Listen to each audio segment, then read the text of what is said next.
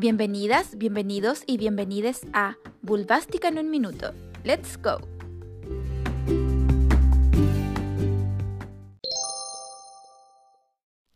Para entender por qué no tenemos las llaves de nuestra pelvis, tenemos que revisar en qué momento de la historia se perdieron.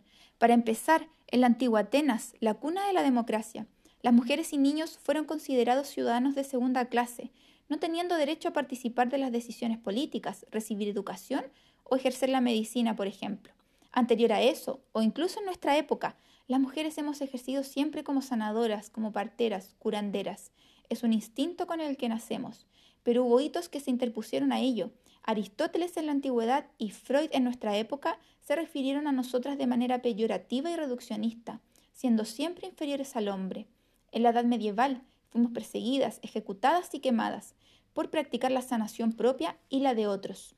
Poco a poco fuimos perdiendo terreno, nos escondimos y cedimos, comenzamos a ser estudiadas, por así decirlo, donde podemos mencionar al que se conoce como el padre de la ginecología moderna, el doctor James Sims, quien inventó múltiples procedimientos e instrumentos como el espéculo, gracias al sufrimiento de mujeres vulnerables, esclavas, inmigrantes y campesinas, quienes fueron operadas sin su consentimiento múltiples veces y sin analgesia alguna.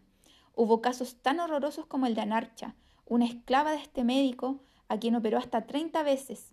Él mismo relata que pensaba que Anarcha no sobreviviría a la última cirugía.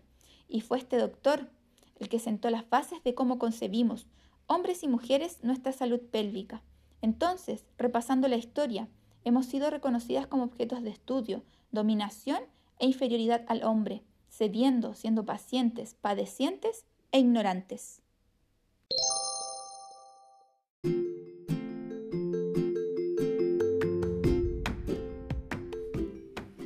Bulbástica, tu superpoder.